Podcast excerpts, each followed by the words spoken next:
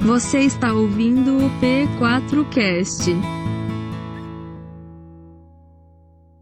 Deus abençoe a sua vida, sua família. Você é muito bem-vindo aqui neste lugar. E que o Senhor possa falar contigo, com teu coração nessa noite. Amém? Durante o ano de 2020, eu acho que já deu para perceber, a gente tem sido provado em muitas áreas. Você concorda com isso? A gente tem sido provado no físico. E por que no físico? Nós enfrentamos um vírus. E esse vírus, ele toca o nosso corpo. Esse vírus pode nos prostrar de cama, nos levar à UTI e até tirar a nossa vida.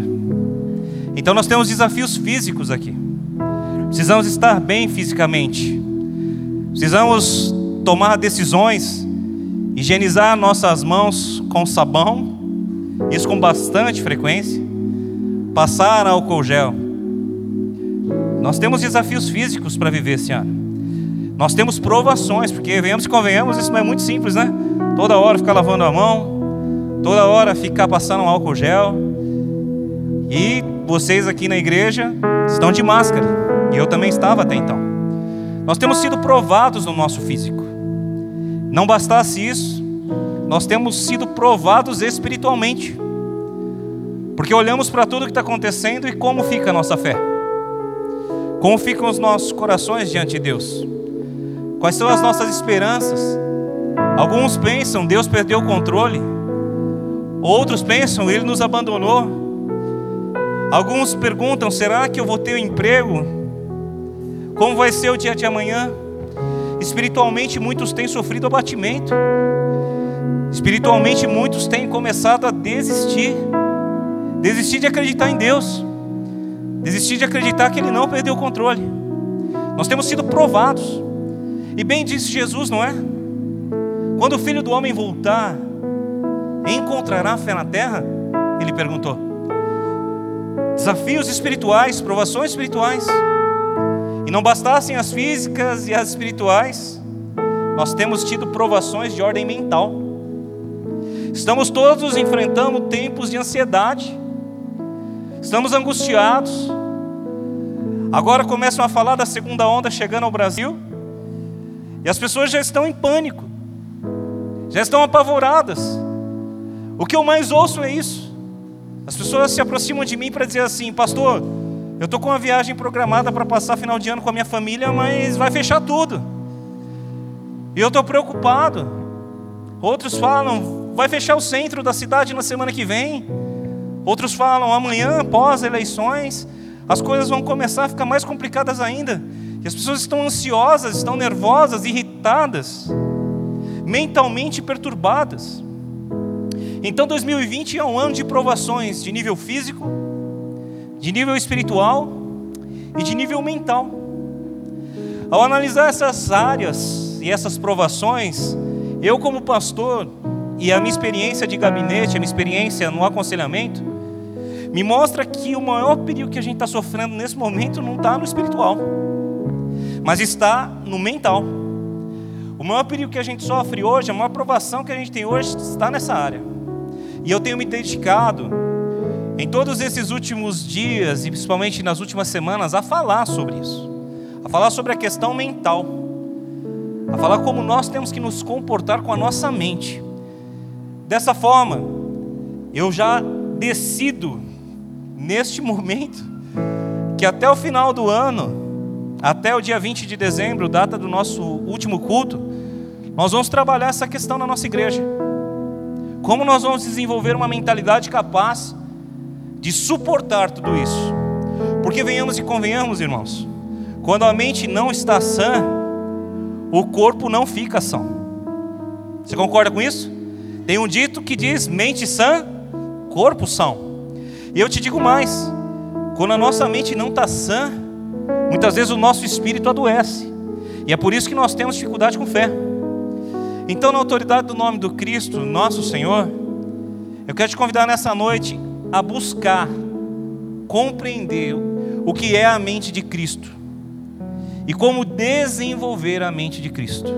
Só tem um jeito de você ter saúde mental, tendo a mente de Cristo, operando em você. Então eu gostaria de te convidar a abrir a sua Bíblia na carta do apóstolo Paulo aos Coríntios, na primeira carta de Paulo aos Coríntios. Nós leremos no capítulo 2, os versos 4 a 16. Primeira carta do apóstolo Paulo aos Coríntios, capítulo de número 2, leremos os versos 4 ao verso 16.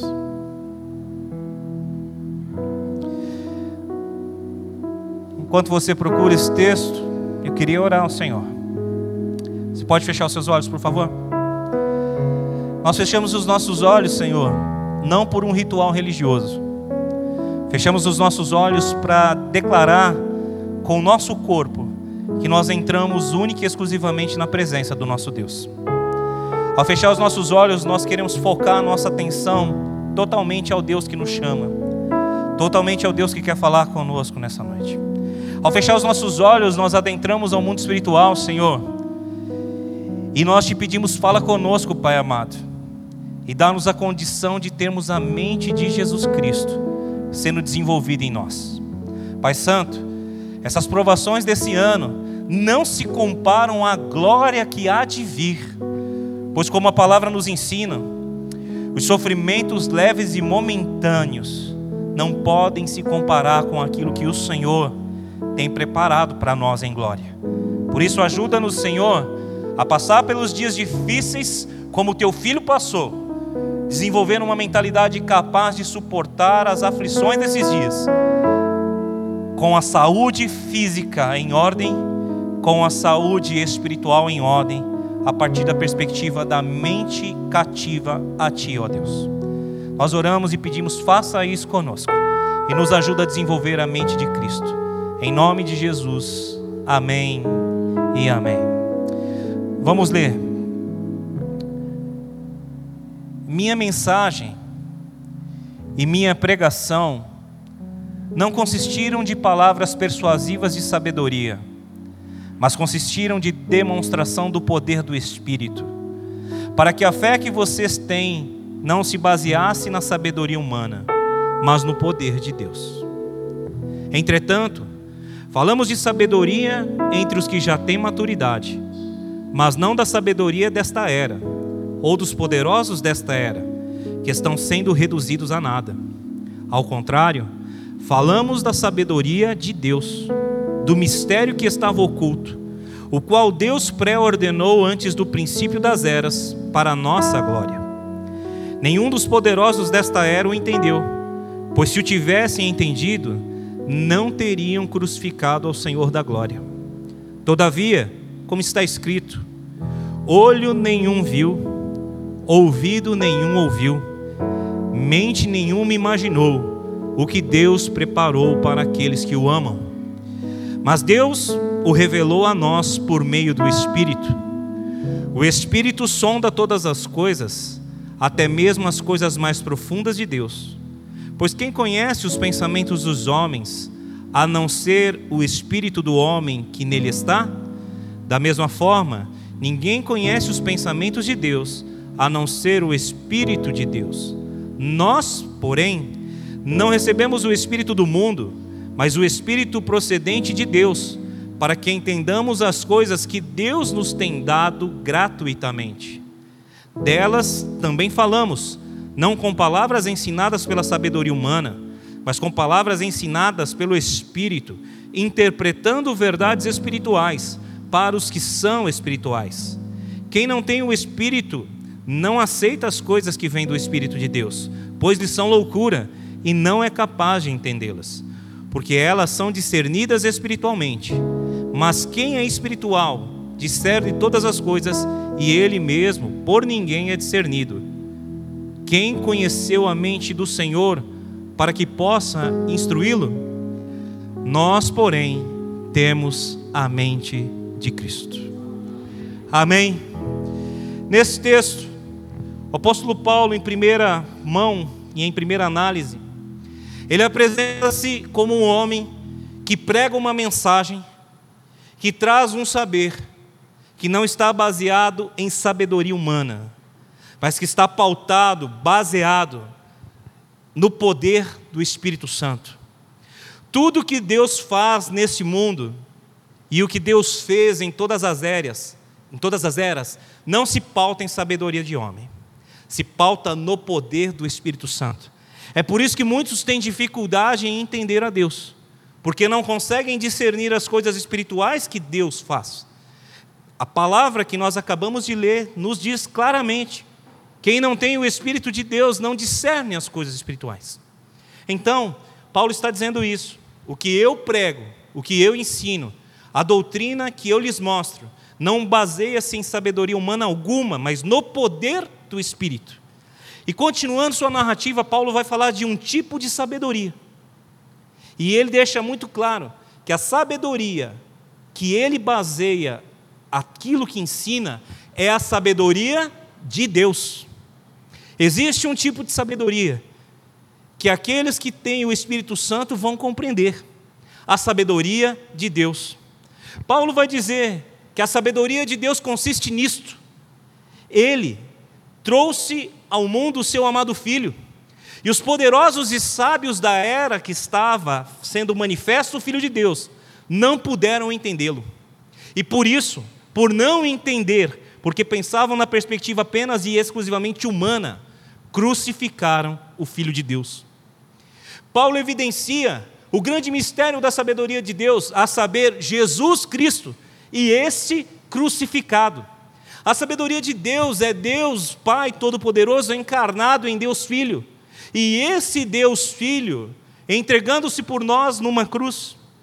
Aquele que era grande fez-se pequeno para tornar grandes aqueles que de fato eram pequenos. O Deus Todo-Poderoso encarnou, fez-se homem, para morrer em um madeiro por mim e por você, para nos tornar grandes, e grandes à medida da estatura do Filho de Deus. Você entende isso? Diga amém.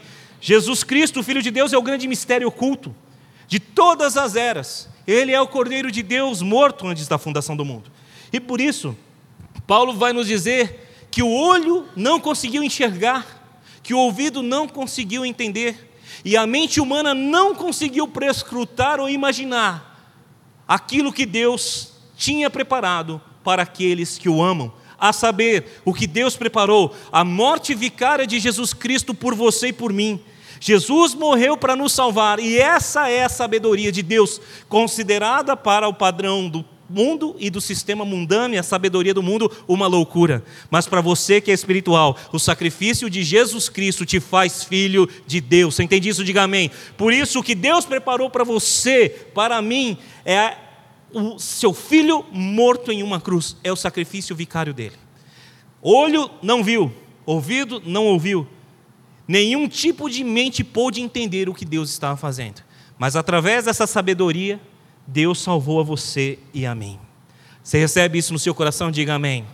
É a partir desse entendimento que Paulo vai continuar dizendo que tudo o que Deus faz e revela precisa ser discernido espiritualmente, porque a sabedoria de Deus se discerne a partir do entendimento espiritual que temos.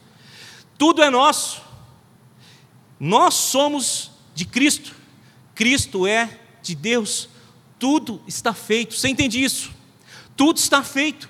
Quando Jesus disse está consumado, nas tuas mãos eu entrego o meu espírito, Jesus disse tudo está feito.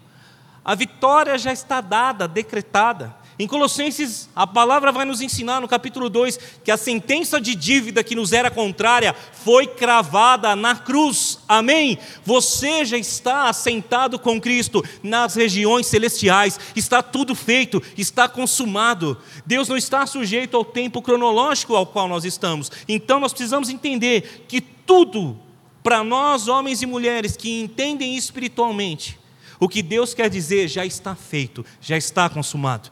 Muitos têm dito assim: eu terei uma família abençoada. Você tem que dizer: eu já tenho uma família abençoada, porque Cristo já fez isso por mim. Muitos estão dizendo: eu vou ter um trabalho abençoado. Você tem que dizer: eu já tenho um trabalho abençoado, porque Cristo fez isso por mim. Você entende isso? Diga amém. Por favor, tire do seu coração o entendimento raso de que a obra vicária de Cristo foi única e exclusivamente para salvar você. tudo começa pela salvação. Mas a salvação não é o final de tudo, é o início de tudo. A salvação que Jesus nos deu é o início de uma nova vida. Quando Jesus está diante de Nicodemos, e esse mestre da lei vai dizer a Jesus: Como posso ver o reino? Como posso entrar no reino? Como posso ter vida eterna? Jesus vai lhe dizer: É necessário nascer de novo. Aquele homem com sabedoria única e exclusivamente humana diz: Como posso eu, sendo velho, entrar no ventre da minha mãe para nascer de novo? Jesus vai lhe dizer: Você, sendo mestre da lei, da sabedoria humana, não sabe o que isso quer dizer? E Jesus vai lhe dizer: Eu lhe digo, aquele que nasce da carne é carne, e aquele que é nascido do espírito é espírito. É necessário nascer da água e do espírito para entrar no reino de Deus. O que, que Jesus está dizendo? Nicodemos, mesmo que você pudesse entrar no vento da tua mãe e nascer de novo, você nasceria carne. Porque o que nasce da carne é carne. O que nasce com a natureza carnal permanece carnal, independente de nascer do ventre da mãe novamente. O que Nicodemos precisa entender e o que eu e você precisamos entender é que quando recebemos a Cristo como Senhor e Salvador, nos arrependemos dos nossos pecados, somos batizados nas águas, nós nascemos com uma nova natureza. Amém? E essa nova natureza é espiritual. E tudo que Deus nos ensina depende da, do entendimento básico de que você é um ser espiritual. Porque Deus é espírito. E importa que, que aqueles que o adorem, o adorem em espírito e em verdade. Você está entendendo isso? Diga amém. Você está entendendo? Diga amém. Por favor, tudo na sua vida depende dessa compreensão. Você nasceu de novo e nasceu do Espírito. Você já está sentado com Cristo, a graça já foi derramada sobre você. O que você tem que fazer e o que eu tenho que fazer nessa terra depende do entendimento de que Deus nos amou e de que Ele deu o Filho dele para nós, para morrer por nós em uma cruz. Enfim, se você for espiritual, você entende o mistério de Cristo e vai desfrutar daquilo que começa na salvação e passa pela provisão de Deus nas nossas vidas. A nova natureza começa quando Jesus te salvou e ela será desenvolvida ao longo de toda a sua vida. João 10,10, 10, que você bem conhece, diz: O ladrão vem tão somente para matar, roubar e destruir. Mas eu vim para que tenham vida e a tenham em abundância. Até aqui a gente conhece muito bem. E qual que é a questão que surge? O que é vida abundante? E Jesus no verso 9 disse: Eu sou a porta. A porta do curral, ele está usando uma ilustração do curral das ovelhas. A ovelha que entra por mim, aquele que entra por mim, pela porta que sou eu, encontrará salvação. Tudo começa pela salvação, mas não parou aí. Ele diz: entrará e sairá, e encontrará pastagem, ou seja, este que começa a viver através de mim, que entra por mim e encontrou a salvação, ela é o princípio de todas as coisas, mas durante a vida desta ovelha, desta pessoa, ela vai entrar e sair por mim, ela vai viver em mim, através de mim, e ele vai encontrar provisão, ele vai encontrar provisão e salvação. Você entende isso? Diga amém. Deus tem provisão e salvação. Tudo começa na salvação e sem ela nada acontece. Mas aprenda uma coisa: não para por aí. De posse desse entendimento, nós chegamos ao último verso que eu li, que é o verso 16, que fala assim: Quem é que conheceu a mente desse Deus, desse Senhor? Quem é que pode aconselhá-lo, instruí-lo? Nós temos a mente de Cristo.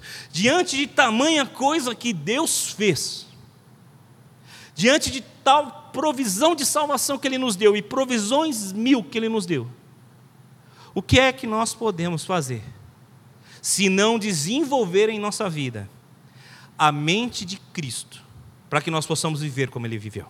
Preste atenção, Paulo diz: Nós temos a mente de Cristo. Paulo não está dizendo, Ele nos dará a mente de Cristo. Ele está dizendo que nós temos. E se você tem algo, querido, você precisa desenvolver o algo que você tem. Você está entendendo isso? Diga amém. Se você tem um casamento, você precisa desenvolver o seu casamento. Para que ao final dos seus dias você tenha um casamento extremamente abençoado. Porque o melhor vem pelo fim. Se você tem um filho, Você precisa desenvolver o seu filho, educando-o, ensinando-o, para que ele possa de fato ser um cidadão exemplar, uma pessoa de bem e, acima de tudo, um servo do Deus vivo, um filho de Deus. Então, quando nós temos algo, aquilo que temos, precisamos desenvolver. Deus te deu um corpo, você precisa desenvolvê-lo, você nasceu desse tamanho. Nós desenvolvemos o nosso corpo, nós comemos, nós crescemos, nos exercitamos, desenvolvemos o nosso corpo. A mente de Cristo já te foi dada. A grande questão é desenvolvê-la. Você precisa e eu preciso desenvolver a mente de Cristo. Preste muita atenção. O título do sermão de hoje é Desenvolvendo a mente de Cristo. Como é que você pode desenvolver essa mente? Como você pode pegar isso que te foi dado e desenvolver ao ponto de usar plenamente na sua vida?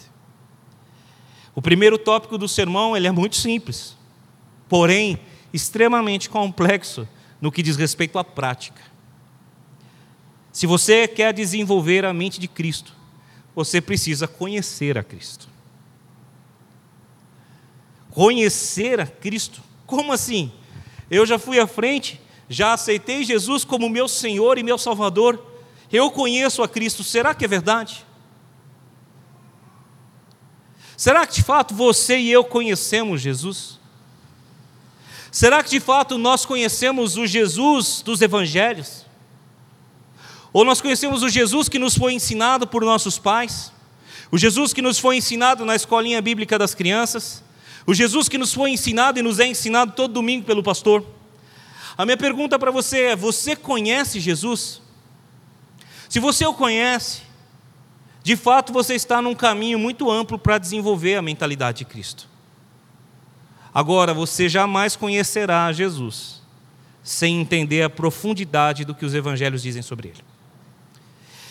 E conhecer Jesus implica em muitas coisas, dentre elas, em valorizar esse conhecimento mais do que qualquer coisa.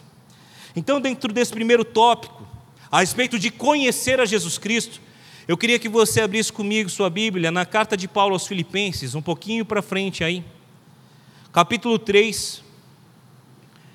Nós vamos ler o verso 7, do verso 7 até o verso de número 8. Se teve alguém que conheceu a Cristo, esse alguém foi um tal de Paulo. Você conhece bem a história desse Paulo. Paulo apóstolo, São Paulo, Paulo de Tarso. Paulo apóstolo, preste muita atenção. Conheceu a Jesus de uma maneira muito singular. Ele era um religioso. Você conhece a história de Paulo. Antes chamado Saulo. Judeu, da tribo de Benjamim, circuncidado ao oitavo dia, judeu ensinado aos pés de um grande mestre Gamaliel, judeu que preservava a tradição e a fé judaica dentro do entendimento dos fariseus. Ou seja, ele era da casta mais rica, da casta mais severa e da casta mais religiosa de todos os judeus da sua época. Você e eu, quando nos deparamos com a Escritura, vamos descobrir que esse Paulo, em um determinado momento, decidiu pedir cartas às sinagogas para perseguir os cristãos. Porque para eles, os cristãos eram pessoas que iam contra a fé dele. E em um dado momento, Paulo consegue essas cartas e ele pega a estrada para Damasco. E naquele momento, na estrada, Paulo vai ter o seu primeiro encontro com Jesus Cristo. Quando ele ouve a voz do Senhor que diz: Saulo, Saulo, por que é que você me persegue? Naquele instante, Paulo não apenas ouviu a voz, mas tornou-se um homem cego para poder enxergar. Conhecer Jesus muitas vezes Começa quando você se torna um cego para a sua religiosidade. Conhecer Jesus muitas vezes começa quando você e eu nos tornamos cegos para as nossas tradições, para aquilo que nós julgamos ser o conhecimento verdadeiro de Deus. Paulo julgava conhecer o Deus Todo-Poderoso. E este Paulo conhecia este Deus Todo-Poderoso através de uma experiência religiosa e de sabedoria humana. E é por isso que ele vai dizer: nós temos a mente de Cristo.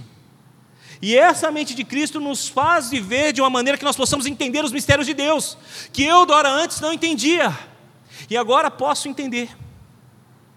Paulo tem esse encontro com Jesus na estrada de Damasco, depois é curado por um homem e começa o seu ministério. Você está aqui e está entendendo isso, diga amém. Este homem de Deus, que errou na perseguição religiosa, que era um homem muito poderoso, que tinha muitas coisas, um poliglota, um cidadão romano, um homem da elite judaica, vai nos ensinar o que é preciso para conhecer de fato Jesus. E você vai ler isso comigo aí em Filipenses capítulo 3, versos 7 a 8. Olha o que esse homem disse.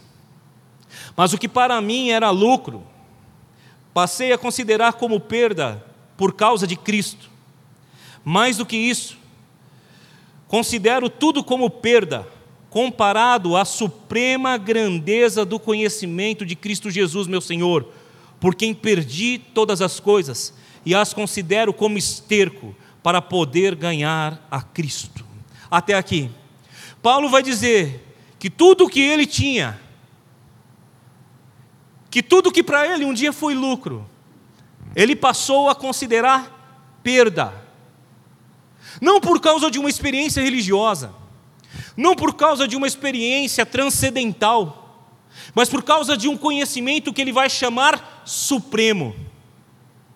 Um conhecimento que está acima de todo e qualquer conhecimento. Por isso digo, novamente pergunto: você conhece a Cristo de verdade? Se você deseja desenvolver a mente de Cristo, amado irmão, você e eu não teremos como fazer isso. Se nós não entendemos que tudo aquilo que nós temos por precioso, seja a nossa capacidade intelectual, seja a nossa estirpe, a nossa classe social, o nosso status, o nosso dinheiro, se tudo aquilo que temos não considerarmos como perda para conhecer a Cristo, Muitos dizem: Eu não tenho tempo para ler Bíblia, mas gastam muito tempo nas redes sociais, gastam muito tempo assistindo séries. Como você e eu podemos desenvolver a mente de Cristo, se não conhecemos esse entendimento de que tudo que eu tenho, o meu tempo, o meu intelecto, tudo mais, precisa ser considerado como perda para poder obter esse conhecimento? Amado irmão, se você e eu desenvolvemos a mente de Cristo, esse tempo chamado hoje, um tempo de grande opressão, um tempo de grande angústia, um tempo de grande provação, vai ser tirado de letra. Você está entendendo? Diga amém. Foi Cristo Jesus quem disse: Neste mundo vocês terão aflições, tem bom ânimo, eu venci o mundo. Aprenda uma coisa as aflições nós não controlamos. Você não controla absolutamente nada com o que diz respeito a aflições. Você pode sair daqui e o teu carro está com o pneu furado. E você vai ter que trocar o pneu antes de ir embora. Essa é uma aflição que não está no teu controle. Agora deixa eu te dizer uma coisa: você pode não controlar as aflições, mas o ânimo você pode. Se você tiver a mente de Cristo, se você conhecer a Jesus, você vai perceber que as circunstâncias da vida não podem parar o plano e o propósito de Deus para você. Você está entendendo? Diga amém. A mente de Cristo é uma mente capaz de conseguir repousar no meio das piores tormentas. A Bíblia nos narra um episódio onde um barquinho no qual está Jesus e os seus dois discípulos está sendo açoitado pelas águas, está sendo carregado pelo vento. E o que é que Jesus está fazendo ali? Dormindo. A mente de Cristo é capaz de encontrar repouso e descanso em lugares onde há medo e morte. Os discípulos estão amedrontados, com medo de morrer, e Jesus está dormindo. Ao que eles vão e procuram Jesus, o chacoalham e o chamam mestre, não importa-te que morramos. E Jesus se levanta e diz ao vento: Acalma-te. E diz ao mar: Cessa. E os discípulos olham e dizem: Quem é este? Que até o vento e o mar lhe obedecem. O grande pavor dos discípulos acaba na hora em que Jesus acalma o mar. Mas a grande lição que eles deveriam ter aprendido é que é possível descansar, mesmo em meio às piores tormentas. A mente de Cristo é essa mente desenvolvida dentro de uma perspectiva de fé tal que nada pode me tocar se o Senhor não permitir. O meu barco não afunda se o Senhor não permitir. Nada pode me acontecer se o Senhor não permitir. Isso é uma questão para pessoas maduras, que desenvolvem a mente de Cristo. Existem ainda muitos bebês em nosso meio, pessoas que ainda tomam um leitinho espiritual. E quando eu falo leitinho, eu não falo isso de maneira debochada ou para zombar de ninguém, porque há pessoas que estão em níveis diferentes de fé. Agora eu pergunto a você: quantos anos de conhecimento de Cristo você tem? Quantos anos você frequenta uma igreja cristã? Há quanto tempo você tem a oportunidade de ler o Evangelho? E se a resposta é há muito tempo, eu lhe faço uma outra pergunta e a faço a mim também. Qual é o tipo de conhecimento de Jesus que eu tenho tido? Qual é o tipo de conhecimento de Cristo que eu tenho desenvolvido? Eu só espero aquele que venha acalmar o mar fazer com que a tempestade debande da minha vida, ou eu aprendo com Ele que é possível descansar em meio às tempestades? Qual é o tipo de conhecimento que nós temos desenvolvido de Cristo? Paulo vai dizer isso. A riqueza desse conhecimento, eu não troco por absolutamente nada que eu tenha. A riqueza desse conhecimento é maior do que tudo o que eu possa ter. Jesus é a sabedoria de Deus encarnada nessa terra. Amém? Abra sua Bíblia comigo lá em Provérbios, capítulo de número 4. Leia comigo o verso de número 7. Se você deseja desenvolver a mente de Cristo, amado irmão e amigo, você precisa conhecer esse Cristo. Não de ouvir falar, não pelo que o pastor te ensina, não pelo que os teus pais te ensinaram não pelo que os professores da escola bíblica te ensinam, mas por experiência própria. Assim como Paulo teve um encontro com ele na estrada de Damasco, assim como ele desenvolveu esse relacionamento para poder desenvolver a mente de Cristo, você precisa tomar uma decisão. Cristo, enfatizo, é a sabedoria de Deus encarnada. Provérbios capítulo 4, verso 7 vai dizer assim: O conselho da sabedoria é procure obter sabedoria, use tudo o que você possui para adquirir entendimento. Na versão Almeida, revista em ampliada, está assim: a sabedoria é a coisa principal.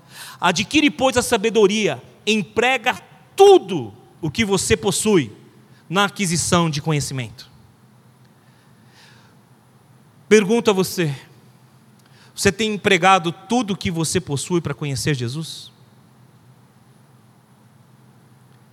Nós empregamos tudo o que nós temos para desenvolver uma vida financeira saudável. Gastamos tempo assistindo vídeos sobre finanças. Nós gastamos tempo na academia, e eu sou o primeiro aqui a dizer que faço isso, apesar de não parecer muito, eu sei, mas eu tento. Nós gastamos tempo cuidando do nosso corpo, gastamos tempo nos divertindo, assistindo, tudo isso é muito bom, amém? Nada contra o que nós fazemos, só que não pode ser, de forma alguma, o nosso estilo de vida algo que nos prive de poder conhecer a Jesus.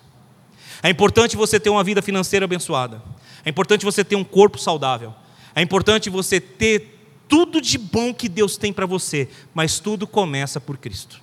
Paulo entendeu isso. Eu quero a sabedoria, eu quero Jesus, então eu estou dando tudo o que eu tenho para adquirir. Entrega para o Senhor um pouco do seu tempo. Entrega para o Senhor um pouco daquilo que você tem de precioso. Se você deseja viver uma vida plena, não basta de forma alguma cuidar de todas as áreas da sua vida e deixar a sua mente vagando por aí. Antigamente tinha um ditado, citando mais um: mente vazia é a oficina do diabo. Eu quero te dizer que mente vazia continua sendo a oficina do diabo, mas a mente cheia de informação que não procede de Cristo é uma usina satânica operando desinformação. Não é mais somente uma oficina, é uma grande indústria, a mente cheia de informação, onde o diabo tem operado nas nossas vidas. A moda de hoje são as fake news. Cuidado. Muita informação e pouco entendimento pode gerar grandes destruições na nossa vida. Dedique tempo a buscar conhecer Jesus. Dedique tempo a buscar conhecer a sabedoria. Amém. No campo de estudo a respeito das da mente e das emoções, existe um homem que eu considero meu mentor, um mestre, alguém com o qual eu tenho aprendido muito, sou aluno dele, é o Dr. Augusto Cury. Eu queria ler com você algumas coisas que o Dr. Augusto Cury fala a respeito do conhecimento de Jesus Cristo. O Dr. Cury escreveu uma série de cinco livros que fala, falam sobre a análise da vida de Jesus Cristo dentro da perspectiva psicológica. Dr. Cury tem muito a contribuir com a igreja, tem muito a contribuir com você e comigo, porque ele se dedicou em muitos dos seus escritos a entender como Jesus pensava. Eu tenho que te dizer uma coisa muito séria. A igreja tem falhado muito em entender a mente de Jesus Cristo. E é por isso que nós temos perecido. Nós entendemos sobre o jejum, a espiritualidade de Jesus, nós falamos sobre oração, nós falamos sobre jejum, nós falamos sobre buscar a Deus, mas nós não falamos sobre a maneira de pensar de Cristo. Portanto, não conseguimos desenvolver a mentalidade dele e nos distanciamos do conhecimento pleno de Deus. A Bíblia nos enfatiza que nós devemos conhecer e prosseguir em conhecer a Deus. Eu queria ler algumas coisas a respeito do que o Dr. Cury fala sobre o conhecimento da mente de Jesus Cristo. Preste atenção nisso. Olha o que ele diz: em razão de minha origem multirracial, ítalo, judia, espanhola e árabe, por ser um psiquiatra, um pesquisador da mente humana, e preste atenção no que ele diz agora, e por ter sido um dos mais ardentes ateus que já pisaram nesta terra, estudar a mente de Cristo e os enigmas de sua mente foi e ainda é para mim um projeto espetacular.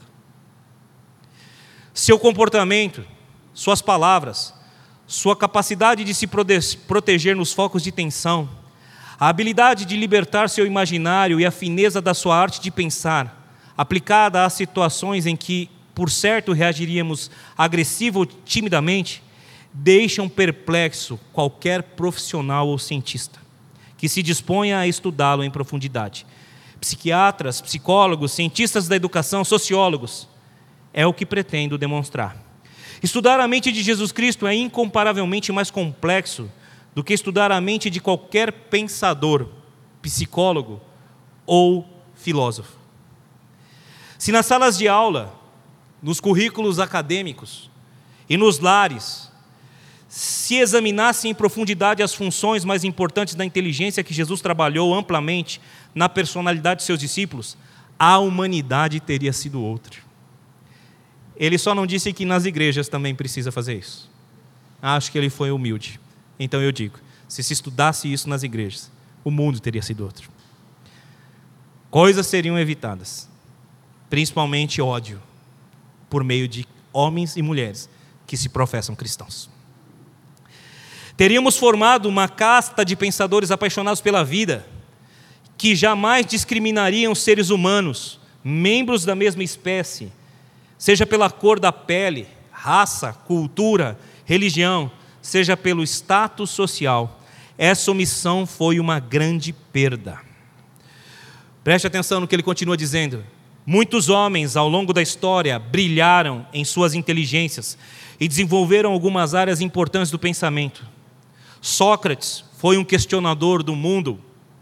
Platão foi um investigador das relações sociopolíticas. Hipócrates foi o pai da medicina. Confúcio foi um filósofo da brandura. Sakyamuni, o fundador do budismo, foi pensador da busca interior. Moisés foi o grande mediador do processo de libertação do povo de Israel, conduzindo-o até a casa, até a terra de Canaã. Maomé, em sua peregrinação profética, foi o unificador do povo árabe, um povo que estava dividido e sem identidade. Há muitos outros homens que brilharam na inteligência, como Tomás de Aquino, Agostinho, Hume, Bacon, Spinoza, Kant, Descartes, Galileu, Voltaire, Rousseau, Shakespeare, Hegel, Marx, Newton, Maxwell, Gandhi, Freud, Habermas, Heidegger, Kurt Lewin, Einstein, Viktor Frankl. Ele falou dos grandes pensadores. Tem outros que nem consegue se listar aqui. Independentemente de qualquer julgamento que, julgamento que possamos fazer, o fato é que esses seres humanos expandiram o mundo das ideias no campo científico, cultural, filosófico e espiritual. Alguns não se preocuparam com a notoriedade social, preferiram o anonimato, não se importando de divulgar as suas ideias e escrever seus nomes nos anais da história. Porém, suas ideias não puderam ser sepultadas. Eles germinaram nas mentes e enriqueceram a história da humanidade. Estudar a inteligência desses homens pode nos ajudar muito a expandir nossa própria inteligência. Ele continua e vai finalizando. Houve um homem que viveu há muitos séculos e que não apenas brilhou na sua inteligência, mas era dono de uma personalidade intrigante, misteriosa e fascinante. Ele conquistou fama indescritível. O mundo comemora seu nascimento. Todavia, apesar de sua enorme fama, algumas áreas fundamentais da sua inteligência são pouco conhecidas. Ele destilava sabedoria diante de suas dores e era íntimo da arte de pensar. Esse homem foi Jesus Cristo. Você conhece esse Jesus? Com o decorrer dos anos, à medida que atuei como psiquiatra, psicoterapeuta e pesquisador da inteligência, e investiguei diversos tipos de personalidades, compreendi que o ser humano, apesar da complexidade da sua mente, é frequentemente muito previsível. O mestre dos mestres fugia essa regra. Possuía uma inteligência instigante, capaz de provocar a inteligência de todos os que passavam por ele. Você conhece esse Jesus? Ele está narrado nos evangelhos. Eu vou te citar um único episódio a respeito da inteligência de Cristo antes de continuar falando sobre conhecê-lo. Você conhece esse episódio? Está narrado no Evangelho de João, se a minha memória não falha, no capítulo 8. Conhecido como o episódio da mulher pega em flagrante adultério. Jesus está com seus discípulos e de repente uma turba de homens arrasta uma mulher pega em flagrante adultério. A jogam diante de Jesus Cristo e lhe dizem: A lei manda apedrejar os que cometem adultério. O que é que você diz? Jesus, ele se abaixa, escreve algo no chão, na areia. E qual é a resposta de Jesus? Quem não tem pecado, que atire a primeira pedra. Nós entendemos que a resposta de Jesus à indagação desses homens é: quem não tem pecado, que atire a primeira pedra. Essa é a segunda resposta de Cristo.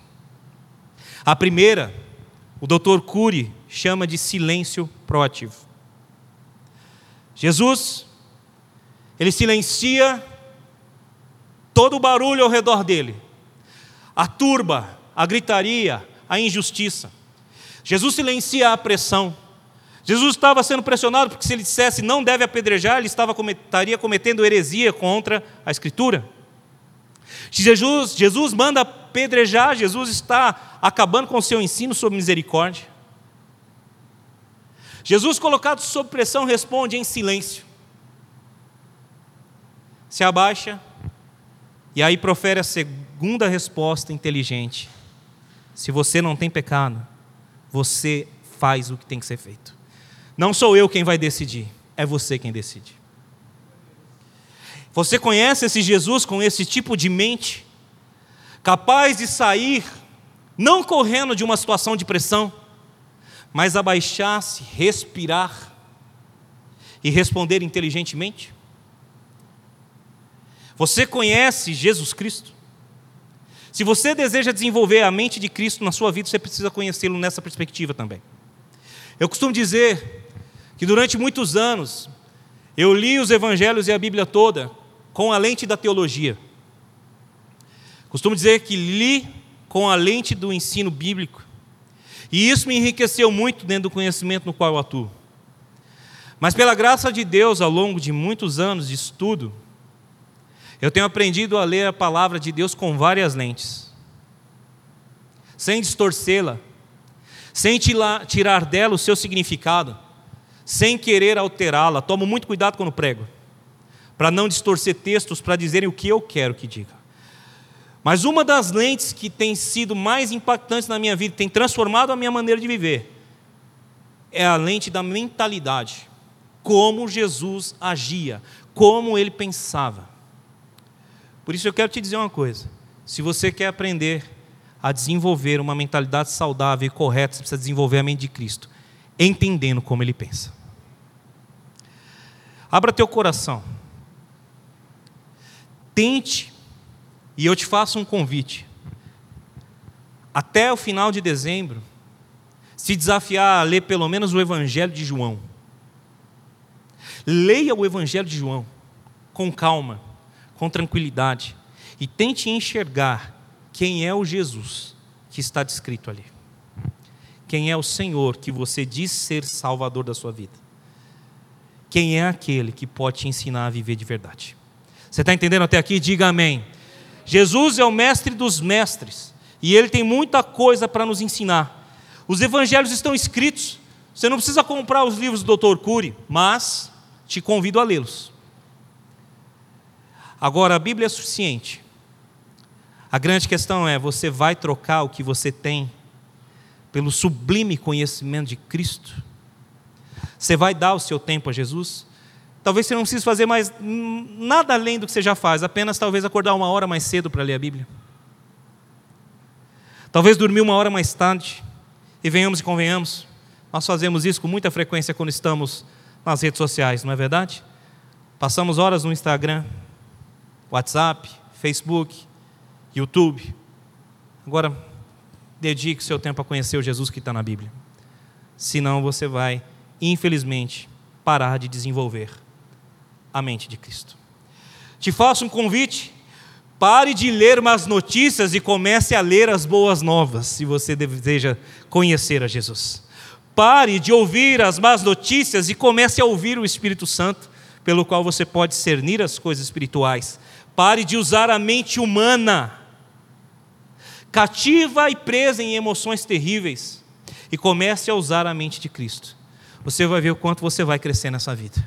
Você está entendendo? Diga amém. Faz sentido o que a gente está falando ou não? Paulo nos enfatiza: nós temos a mente de Cristo. Se você tem, desenvolva. Eu tenho um bíceps, apesar de não parecer. E eu vou lá na academia e fico pegando pezinho para desenvolver o meu bíceps. Eu tenho um pânceps e esse aparece bem. E esse, pelo contrário, eu quero esconder. E eu fico lá na academia fazendo abdominal.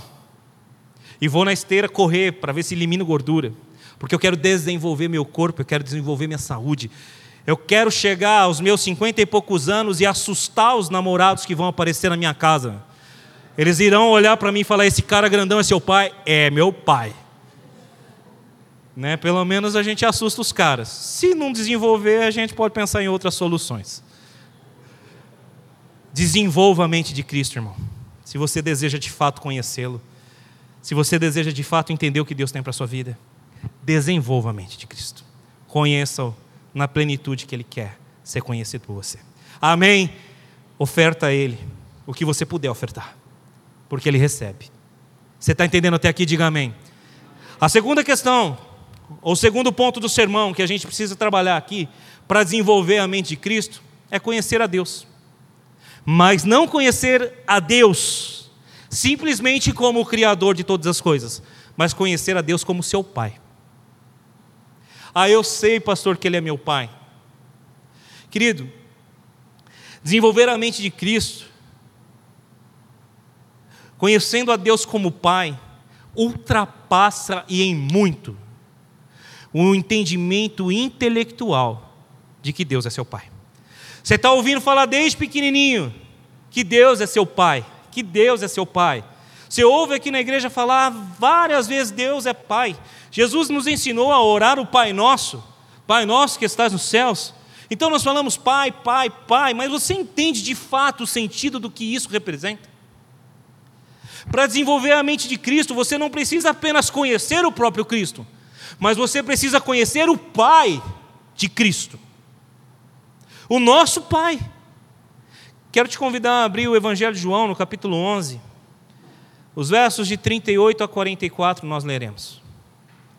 João, capítulo 11, verso 38 a 44. Você conhece esse texto muito bem? Fala sobre a ressurreição de Lázaro. Lázaro, irmão de Marta e Maria, amigo de Jesus Cristo. Antes de nós lermos, deixa eu te contextualizar um pouquinho. Jesus estava distante da região onde Lázaro, seu amigo, havia morrido. E Jesus demorou quatro dias para chegar aonde estava o seu amigo. Alguns dizem, se Jesus tivesse chegado antes, Lázaro não teria morrido. A própria irmã dele vai dizer: se o Senhor estivesse aqui, ele vai dizer: eu sou a ressurreição e a vida. Aquele que crer em mim, ainda que esteja morto, viverá. Ele está dizendo: não é se eu estivesse aqui, eu estou aqui. Porque Jesus demorou quatro dias? É muito interessante saber que Jesus fez outras ressurreições antes de Lázaro. Jesus ressuscitou a filha do dirigente da sinagoga, chamado Jairo. A menina morreu. Jairo foi até Jesus buscar ajuda antes da menina morrer, enquanto ela estava ainda adoecida. E a menina morre enquanto Jesus está se dirigindo à casa dele. E aí chega a notícia: não incomoda mais o mestre, tua filha está morta. Jesus diz: ela apenas dorme. Então somente creia. Jesus vai até a casa de Jairo, entra no quarto onde estava o corpo da menina, com Jairo, seus discípulos, e a mãe da menina, e Jesus ressuscita aquela criança. Ela havia acabado de morrer. Depois, nós temos uma outra ressurreição na Escritura, que é a ressurreição de um filho de um filho de uma viúva. E Jesus interrompe o cortejo fúnebre por compaixão daquela mulher e ressuscita o seu filho. Dentro da perspectiva judaica, uma ressurreição não era algo tão assim entendido por eles como divino. Porque no entendimento deles, a alma, o espírito ficava ao lado do corpo até três dias. E depois podia voltar e ressuscitar. Então, quando Jesus demora quatro dias, o corpo de Lázaro já está fedendo. E para eles já não tinha mais jeito, está morto quatro dias. Não tem mais jeito. Mas Jesus, ele tem uma questão. Aquilo que é impossível ao homem é possível a Deus. E quem é Deus para Jesus? O meu Pai. Agora que eu contextualizei, nós vamos ler do verso 38 ao verso 44. Jesus, outra vez comovido, foi até o sepulcro. Era uma gruta com uma pedra colocada à entrada. Tirem a pedra, disse ele. Disse Marta, irmã do morto: Senhor, ele já cheira mal, pois faz quatro dias. Disse-lhe Jesus: Não falei que se você cresce, veria a glória de Deus? Então tiraram a pedra. Jesus olhou para cima e disse: Pai, eu te agradeço porque me ouviste. Eu sei que sempre me ouves, mas disse isso por causa do povo que está aqui, para que creia que tu me enviaste. Verso 43. Depois de dizer isso, Jesus bradou em alta voz: Lázaro, venha para fora. O morto saiu com as mãos e os pés envolvidos em faixas de linho e o rosto envolto num pano. Disse-lhe Jesus: Tirem as faixas e deixem-o ir. Preste atenção numa coisa. Você conhece o seu pai? Jesus conhecia o seu pai. E enquanto todos estavam dizendo é impossível, Jesus sabia quem era o pai dele. E ele vai dizer: Pai, eu te agradeço. Eu te agradeço. Eu entendo quem o Senhor é. Quatro dias se passaram. E eu sei quem é o Senhor, mas eu estou te agradecendo, porque eles não sabem quem é o Senhor, o meu Pai. Eles não sabem o teu poder. O Senhor é o meu Pai. E o Senhor ouve o que eu peço.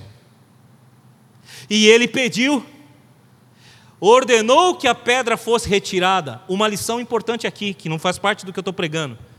Quem tira a pedra são os homens. É possível para você remover pedras, mas não é possível para você ressuscitar mortos. É possível para você tirar as pedras dos seus caminhos, mas deixa Deus ressuscitar os seus sonhos e os seus projetos, porque Ele tem poder para isso. Amém? É possível, faz o que é possível e deixa Deus fazer o que é impossível. Mas para que Ele faça o que é impossível, você precisa conhecê-lo como Jesus o conhecia. E Ele o conhecia como Pai. E o Pai é aquele que ouve. A Manuela fala: Eu posso estar onde eu estiver, que eu ouço a voz da minha filha. Você que é pai sabe muito bem disso. Quando o seu filho fala, você está atento. Você que é mãe também sabe disso. Porque é muito mais do que simplesmente um laço e um vínculo familiar. Ser pai ou ser mãe é ser envolto num sentimento inexplicável, incompreensível, até que alguém que ainda não compreendeu torne-se pai também. Aí ele vai entender o que é ser pai e mãe. Você concorda comigo? Diga amém. Jesus conhecia Deus dessa forma. Pai, você me ouve? Pai, você sabe que eu estou falando. Eu quero te dizer uma coisa: é dessa forma que você precisa conhecer o seu Pai. Quando você fala com o seu Pai que está nos céus, você não pode ter dúvida de que Ele está te ouvindo. Você está entendendo? Diga amém. Para desenvolver a mente de Cristo, você precisa conhecer o Pai. Mas não pode conhecer o Pai porque alguém te disse que o Pai é assim. Não pode conhecer o Pai porque o pastor diz que o Pai é assim. Você precisa conhecer o Pai se relacionando com o Pai. E sabe o que acontece muitas vezes? Nós não sabemos nos relacionar com o nosso Pai. Daqui a pouco eu falo sobre isso. O porquê que nós não sabemos nos relacionar com esse Pai. Antes disso, mais alguns episódios onde Jesus entende quem é seu Pai.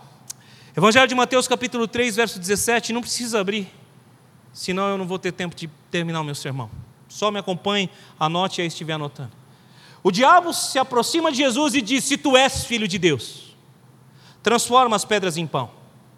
No Evangelho de Mateus, no capítulo 4, desculpe, Evangelho de Mateus, capítulo 3, verso 17, Deus diz a Jesus: Este é o meu filho amado, em quem eu tenho prazer. Agora sim, no Evangelho de Mateus, capítulo 4, verso diz, o diabo diz: Se tu és o filho de Deus, transforme pedras em pão. Jesus responde: Nem só de pão o homem viverá, mas de toda palavra que vem da boca de Deus. Jesus não tem dúvida sobre quem é o seu pai. E o seu pai o ama. Jesus tinha poder para mudar a matéria. Você entende isso? Diga amém. Ele transformou a água em vinho. Então, transformar pedra em pão para ele não seria nada difícil. Mas ele confiava no pai. E se o pai disse que ele era filho, ele não precisava provar nada para ninguém.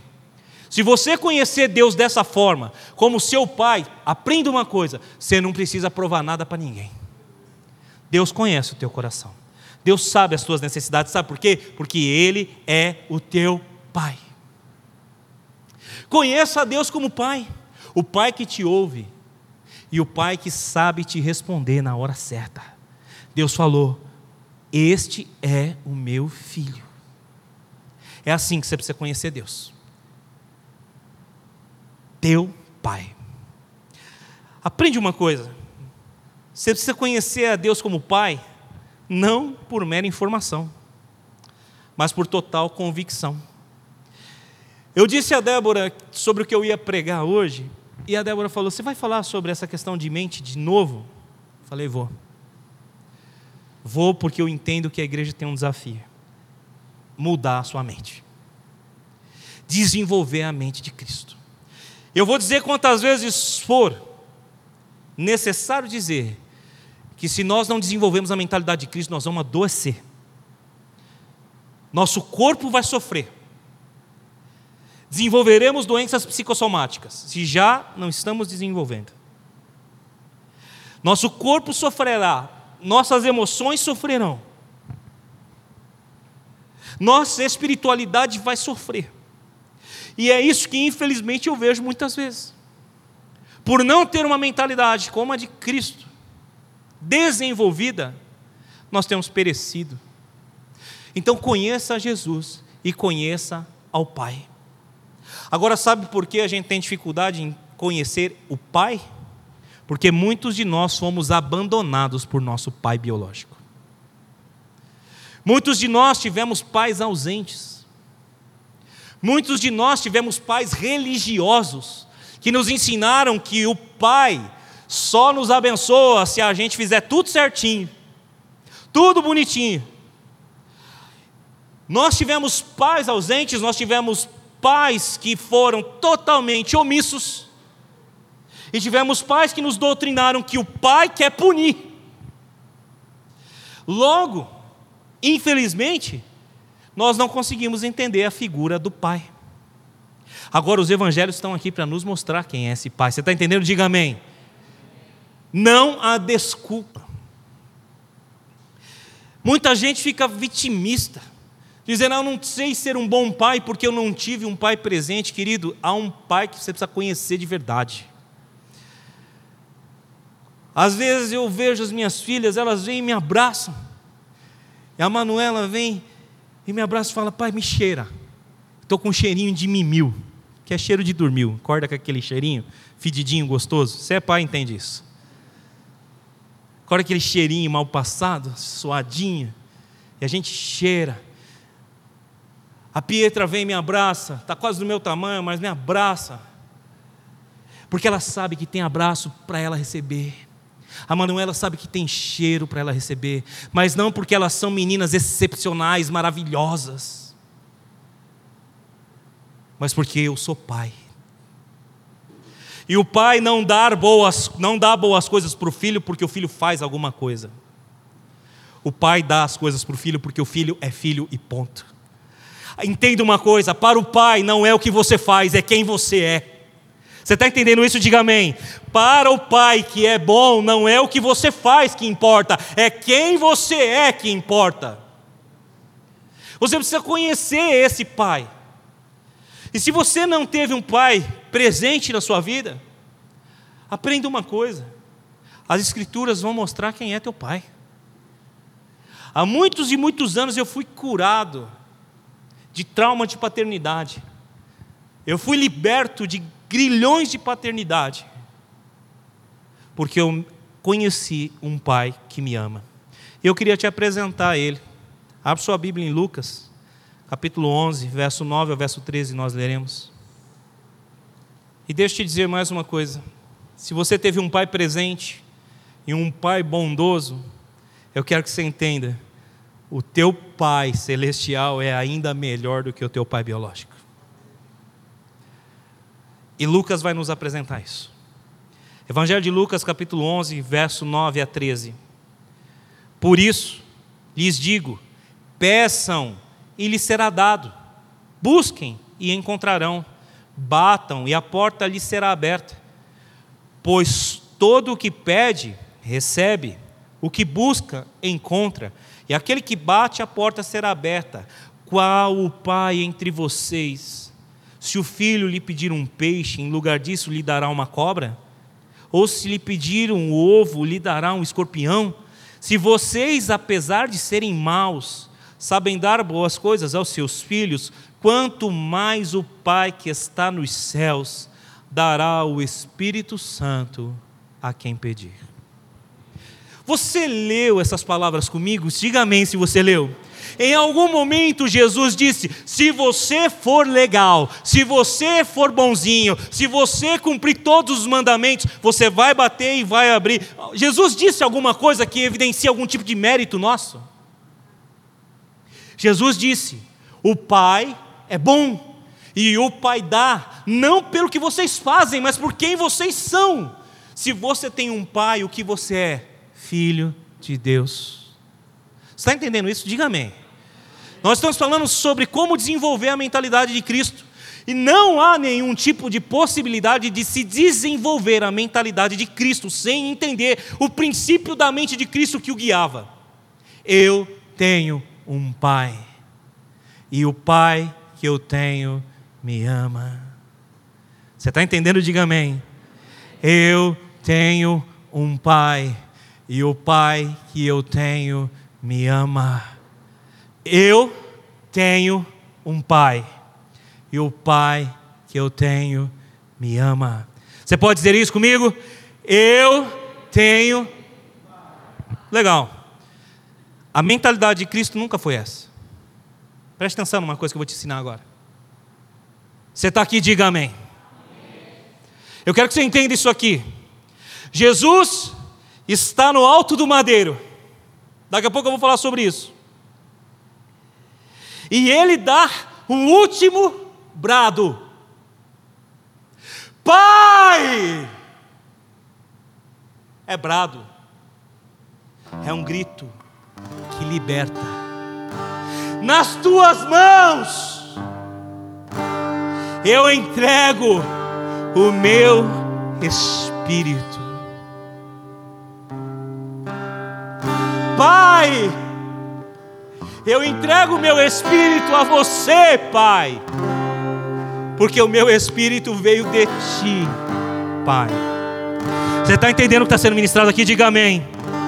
Então diga comigo assim: Eu tenho um Pai que me ama, que me chama de filho. Ah, coloque-se em pé, por favor. Se coloque em pé, por favor. Se coloque em pé. Você precisa entender isso em forma de canção. O Pai me adotou. O seu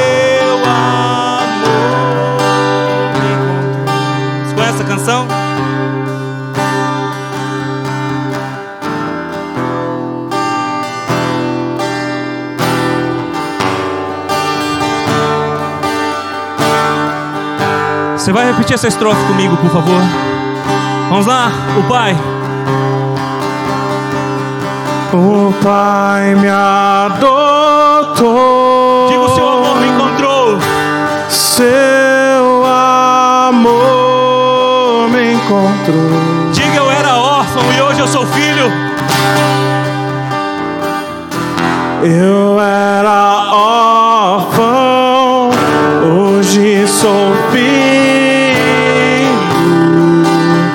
Você tem fé para repetir isso de verdade? Bota isso na sua cabeça, você tem um pai. O Pai me adotou. Seu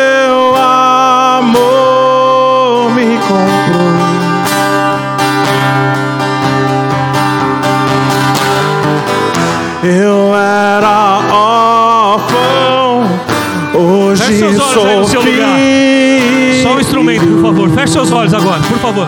Aí no seu lugar. Feche seus olhos, por favor. Agora eu quero que você imagine o seguinte: Você é o filho pródigo. Sabe aquele filho de Lucas 15 que foi embora? Você é aquele filho. Eu sou aquele filho. Feche seus olhos e comece a se imaginar numa estrada. E você diz assim: Na casa do meu pai, lá na casa dele tem amor. Lá na casa do meu pai tem carinho. Feche seus olhos aí e diga isso. Lá na casa do meu pai tem proteção. Imagine você voltando para casa. Imagine no caminho. Você avista ao longe o seu pai. Imagina Deus, o teu pai, na porta da casa. E você o vê de longe. Cabelos grisalhos. Barba longa. Peitoral grande para te abraçar. Só que esse pai não é um velhinho, não. Esse pai é um senhor de meia idade. E esse pai é lindo. Esse pai é belo. O seu rosto te constrange. E você começa a pensar: será que eu vou voltar ali? Será que esse pai vai me amar? E você é um filho que fez muita coisa errada e que não entendeu o significado do que é ser filho a vida inteira. Mas naquele instante que você olha para o seu pai, você percebe uma coisa: o seu pai, o pai amado, sai correndo, ele não te espera, e ele sai correndo na tua direção, e você não sabe o que fazer, você abaixa a cabeça e fala: o que, que ele está fazendo? porque ele está correndo na minha direção, e de repente ele vai chegando perto de você, e você vê, vê o pai sorrindo, o pai com um sorriso branco, dentes maravilhosos, cheios de brilho, e quando você olha para ele, sem pensar e sem pestanejar, esse pai te abraça. E diz: O meu filho que estava perdido voltou para casa. Você consegue se imaginar nos braços do pai nesse momento? Se imagine nos braços do Pai nesse momento. Se imagine nos braços do Pai nesse momento. E se imagine cantando isso para o seu Pai. Ele me adotou, Ele me recebeu de volta, Ele me escolheu. Você consegue imaginar isso? Se imagine nos braços do seu Pai e ergue a sua voz para dizer: O Pai me adotou, o Pai me adotou, o Pai me escolheu. O Pai me adotou.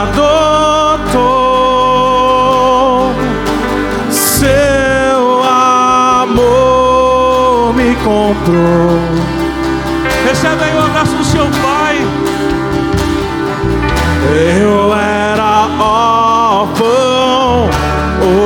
hoje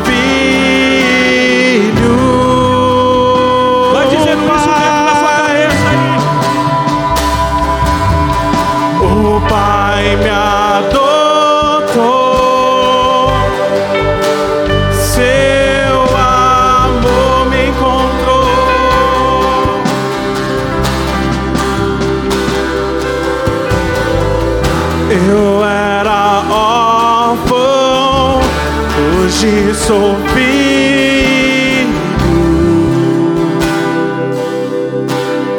Você está entendendo o que é ter a mente de Cristo? Muda o significado de quem é pai no seu cérebro. O que eu fiz aqui para você se imaginar correndo de volta para casa é simplesmente um exercício para você fazer dentro da sua cabeça.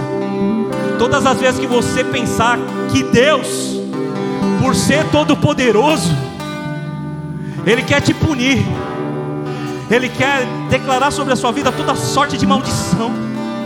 Ele é Pai, e o Pai quer te abraçar. Há pessoas que não conseguem desenvolver a mentalidade de Cristo porque não conseguem enxergar quem é o Pai, porque tem travas na mente que impedem de enxergar isso. Mas nessa noite, na autoridade do nome do Cristo, eu quero profetizar sobre a sua vida, que você vai entender o sentido da paternidade de Deus, e isso vai te ajudar a desenvolver a mente de Cristo. Você está recebendo isso aí no seu coração em nome de Jesus? Recebe isso aí no seu coração. Ele não está aqui e ele nunca esteve para te punir. Ele está aqui para te amar. Ele está aqui para te abraçar. Desenvolver a mentalidade de Cristo é conhecer o Cristo que te proporcionou chamar Deus de Pai. Está entendendo isso? Diga amém. João capítulo 1, verso 11 e verso 12. Ele veio para os que eram dele, mas os dele não o receberam. Mas a todos aqueles que nele creram, aos que a ele receberam, Deus lhes deu o direito, o poder de serem chamados seus filhos. Agora você diz comigo com forte voz: diga assim, eu sou filho de Deus, e o meu Pai ama, e eu o amo, porque Ele me amou primeiro. Pode sentar, por favor, pode ficar aqui, banda. Fica aqui, vocês já estão aqui, vocês me ajudem. Amém. Você está aqui, diga amém. Espírito Santo está aqui. E o Pai está dando para você. Eu não quero mexer com a sua cabeça, não. Eu quero mexer com o seu espírito. Eu quero mexer com tudo que tem dentro de você. Porque o espírito é a mente. E a mente governa o cérebro. E o cérebro não tem poder para atuar sobre a sua vida mais. Está entendendo isso? Diga amém. O espírito é a mente de Cristo. É em você. Está ligado. A mente de Cristo está ligada no teu espírito. E o espírito testifica no teu espírito que você é filho de Deus. Filho de Deus. O Pai que te ama é justo. Evangelho de Mateus, capítulo de número 27, verso 46, não precisa abrir. Jesus deu um outro brado no alto da cruz. E ele disse assim: Deus meu, Deus meu, por que me abandonaste? Jesus não disse, Pai, por que me abandonaste? Jesus disse, Deus. Jesus, ele tem o entendimento de que ele carregava o meu e o teu castigo, e que o Pai, não estava ali imputando sobre ele castigo e nem abandono, mas o Deus Todo-Poderoso, que é justo, estava imputando a ele castigo. Por isso que Isaías 53 vai dizer: O castigo que nos traz a paz estava sobre ele, e pelas suas pisaduras nós fomos sarados. Entende uma coisa? Deus aplica a sua justiça e Ele sempre a aplicará. Mas a justiça de Deus hoje sobre a tua vida tem nome: Jesus Cristo, Senhor. A graça está operando sobre a sua vida, porque o teu pecado cometido no passado, o teu pecado cometido no presente e o teu pecado cometido no futuro, Ele já levou sobre Ele na cruz do Calvário. Ele já levou, você está entendendo isso? Já está consumado. Deus imputou sobre ele o meu e o teu castigo. E é por isso que Jesus se sente abandonado, porque o Deus que foi justo não podia deixar os nossos pecados passarem impunes, porque se assim ele fizesse, ele não seria justo. Mas ele encontrou um meio. Não foram os romanos que crucificaram Jesus, não foram os judeus que crucificaram Jesus. Foi Deus quem crucificou a Jesus de Nazaré. E sabe por que ele fez isso?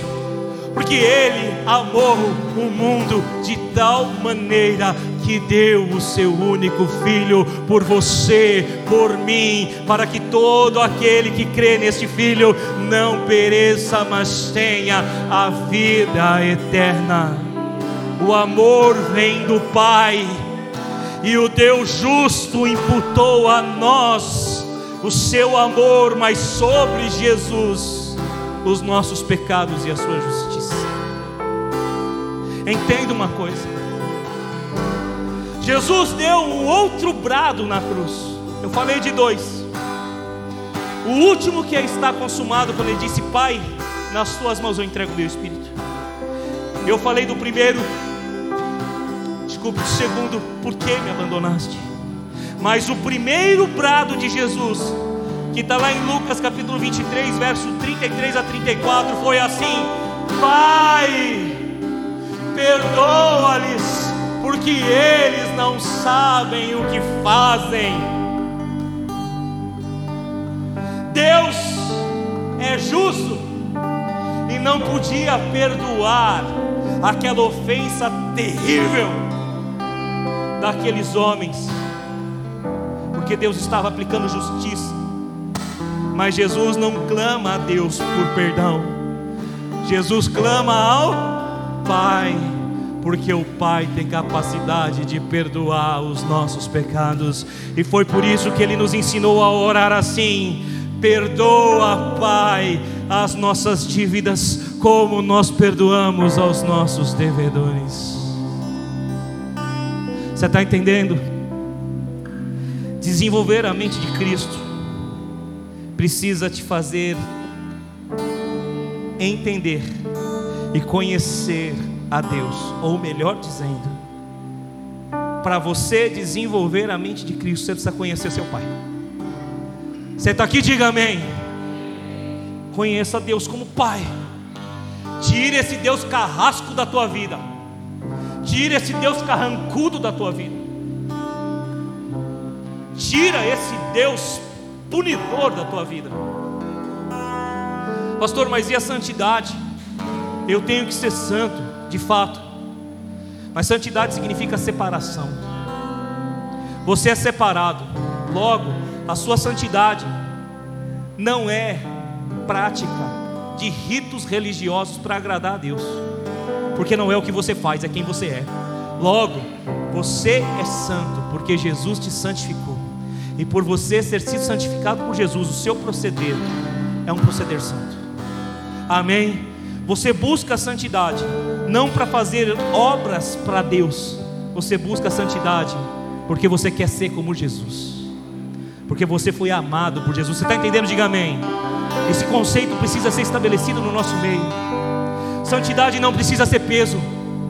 Santidade precisa ser algo que nós fazemos por amor, porque nós somos amados primeiro. Amém. Deus conhece teu coração. E para você desenvolver a mente de Cristo, o último tópico do sermão é: conheça a si mesmo.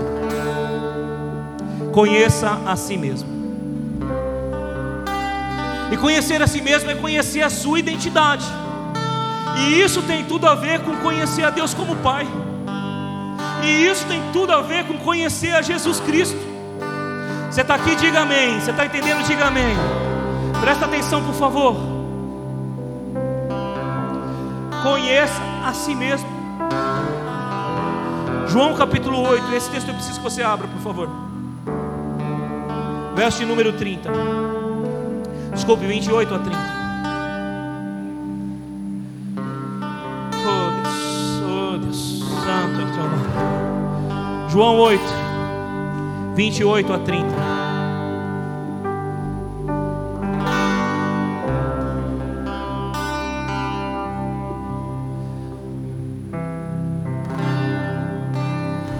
Então Jesus disse: Quando vocês levantarem o filho do homem, saberão que eu sou, e que nada faço de mim mesmo, mas falo exatamente o que o Pai me ensinou. Aquele que me enviou está comigo, ele não me deixou sozinho, pois sempre faço o que lhe agrada. Tendo dito essas coisas, muitos creram nele. Até aqui. Quando eu for levantado, saberão que eu sou. Jesus não era o ungido simplesmente. Jesus não era o Messias simplesmente. Jesus não era Deus simplesmente. Ele sabia quem ele era. Eu só faço aquilo que eu sei que o meu Pai faz. O que, que ele está dizendo aqui? Eu sou filho de Deus. Eu sou filho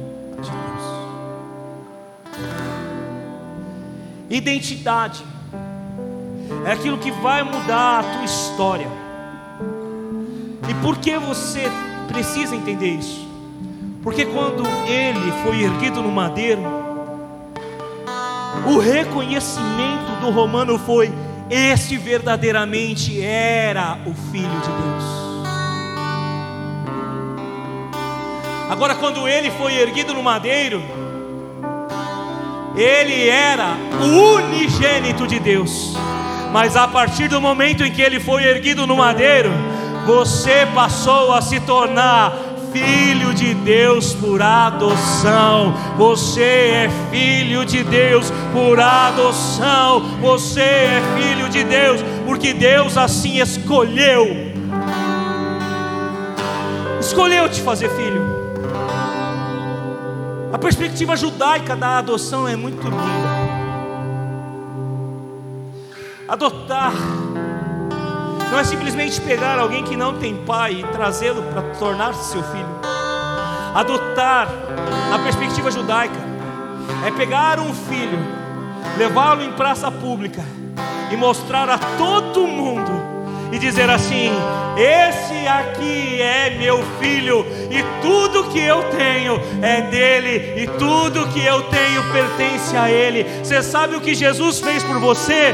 Lá quando ele triunfou sobre os principados e potestades, ele te tornou filho de Deus, e Deus pegou você e te levou no, na praça pública espiritual, te colocou diante dos principados e potestades e disse: Estes aqui são os meus filhos aqueles a quem eu escolhi, e tudo que eu tenho é deles. Por isso, Paulo nos ensina que tudo está feito, e nós já estamos assentados com Cristo nas regiões celestiais. Tudo está feito. Então eu quero te dizer uma coisa para finalizar. Você não é o que você faz. Está entendendo isso? Diga amém. Você não é o seu pecado, e você também não é os seus atos de justiça. Você não é a sua profissão. Você não é o seu sentimento. Você não é um pecador. Você não é um santo. Você não é uma nutricionista, um nutricionista, você não é um economista, um administrador, um balconista. Você não é ansioso ou depressivo. Você pode estar exercendo uma profissão. Você pode estar em uma situação emocional difícil. Você pode estar vivendo uma vida de Cristo, mas o que você está e o que você faz não define quem você é, porque para Deus o que você faz ou o que você está pouco importa, para Ele você é filho. E é isso que você tem que entender aqui. Eu tenho batido nessa tecla com muita ênfase e força, porque nós precisamos entender essa perspectiva da identidade para poder desfrutar da mentalidade de Cristo. Cristo não tinha dúvida de quem ele era. Quando o evangelista João escreve no verso 12 da sua primeira, do capítulo 1 do seu evangelho, deu-lhes o poder de serem feitos filhos de Deus. A palavra grega para isso é exousia. E sabe o que significa isso? Licença ou permissão para ser filho poder físico e mental para ser filho. Sabe o que significa isso? Poder e autoridade de um privilegiado. Você está entendendo isso?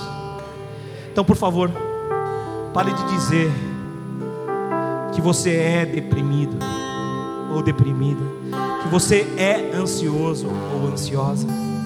Pare de dizer que você é médico, engenheiro, empresário, advogado, pare de dizer que você é qualquer coisa que você sinta ou que você faça e comece a dizer: Eu sou o que o meu pai diz que eu sou, e o meu pai me disse que eu sou filho. Quando você olhar no espelho amanhã, você não se acha mais feio ou feia, porque o pai não tem filho feio. O pai tem filho lindo. O pai tem filho amado. Você está entendendo isso? Diga amém. O seu pai te ama.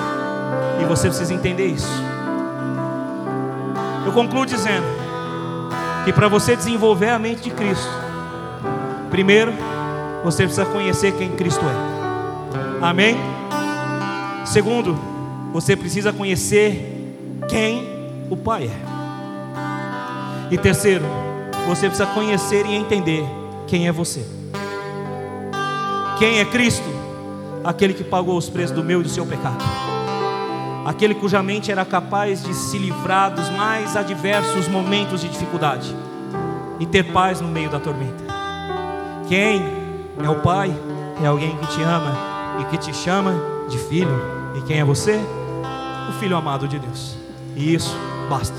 Quando você viver essas três coisas na sua vida, você vai desenvolver o potencial da mente de Cristo que está em você. Paulo diz: Nós temos, você não vai ter, você já tem. Agora pega e desenvolve. Você recebe essa palavra no teu coração, em nome de Jesus. Para mais informações acesse www.igrejaprojeto4.com.br.